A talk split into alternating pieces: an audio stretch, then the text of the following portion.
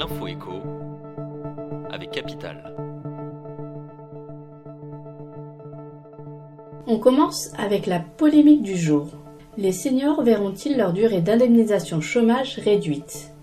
En réaffirmant sa volonté de réduire la durée d'indemnisation chômage des plus de 55 ans, jeudi 23 novembre, le ministre de l'économie, Bruno Le Maire, a lancé un pavé dans la mare. Certains syndicats et parlementaires y sont fermement opposés. Pour le député Renaissance, Sacha Oulier, une telle mesure est en effet jugée inutile. Du côté des syndicats, les propos du ministre ont provoqué un tollé. C'est un scandale. Tout le monde sait que les seniors ont plus de difficultés à retrouver un travail. Le problème vient des entreprises, a notamment déclaré Denis Gravouille de la CGT dans Le Parisien. On enchaîne avec la bonne nouvelle du jour. Il est désormais possible de consulter le nombre de points sur son permis de conduire en quelques clics.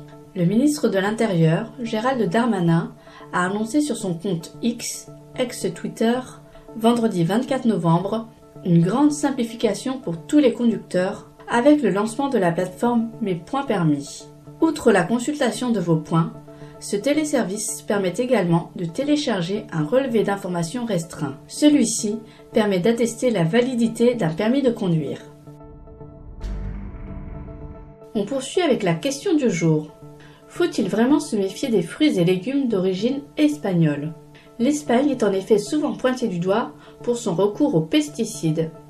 Selon une enquête du magazine Que choisir, il y aurait entre 25 et 75% moins de molécules reconnues potentiellement dangereuses pour la santé, notamment sur les concombres, courgettes, bananes ou encore tomates plantés sur notre sol que pour ceux qui sont produits à l'étranger.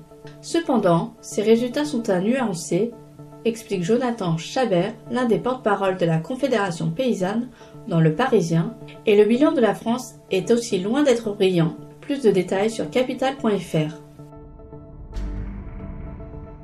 Et on termine avec le chiffre du jour, 50 km h Après avoir annoncé que la vitesse maximale allait être abaissée de 70 à 50 km h sur le périphérique parisien après les Jeux Olympiques, Anne Hidalgo s'est attiré les foudres du gouvernement.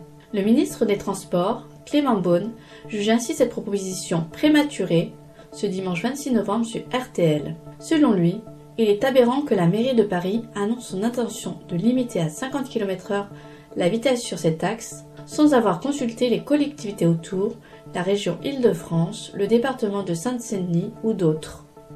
C'était l'info écho avec Capital.